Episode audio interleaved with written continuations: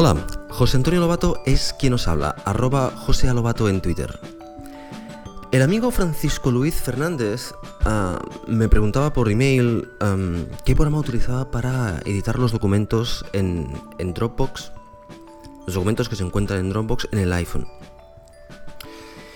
Bien, Em, para poder eh, responder la pregunta correctamente, tengo que explicar un poquitín ah, el, proceso documental asociado a, documentos de, este estilo.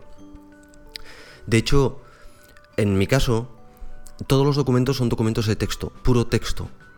Ah, ¿Y eso por qué? Porque mm, Básicamente un documento tiene varias fases. Yo me centro primero en el contenido, que es el texto, y escribo texto. Y para eso lo hago en archivos de texto. De hecho, en mi caso son archivos uh, Markdown, que son archivos de texto, simplemente que tienen un pequeño formato uh, para, ser más, más visibles y, más fácil formatear a posteriori. Pero es un formato que se incluye dentro del texto. Para aquellos que conocéis el, Markdown ya sabéis lo que es. Y para los que no, son simplemente una serie de marcas dentro del texto que ayudan pues a saber cuál es un título y qué es una lista ah, numerada y que no, este tipo de cosas. Pero es texto, se puede abrir con cualquier editor de texto.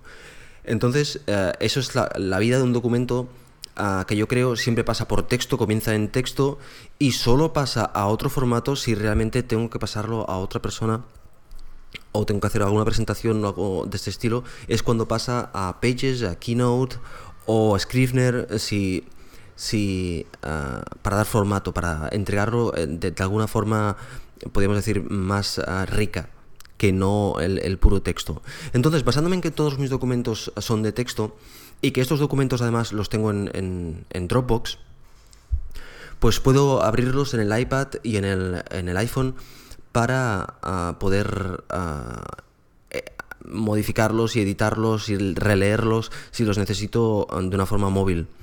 Bueno, pues en, el caso de, para, los archivos de texto, yo utilizo Nebulous Notes.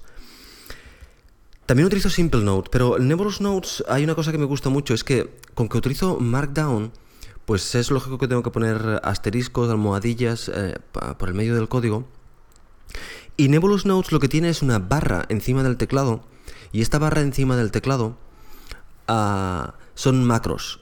Por tanto, aquí puedo poner teclas simplemente o macros que hagan cosas. Y eso, es, eso me interesa, el hecho de poder ah, tener una serie de macros, un total de unas 3, unas 10 macros que quedan encima del teclado del iPad. Es una barra encima del teclado. Y ahí pongo pues todas las cosas más comunes que utilizo dentro del, del, del de un archivo de texto de Markdown. Además, aprovechando esta barra, pues ah, pongo ah, las teclas de navegación por palabras hacia adelante, hacia atrás, o por letras hacia adelante y hacia atrás, con lo cual tengo que utilizar menos el poner el dedo para mover el cursor de aquí para allá. Bueno, pues uh, ah, SimpleNote no tiene esto, SimpleNote es un editor bastante más, más simple, y, pero también funciona mm, bastante bien y es bastante agradable.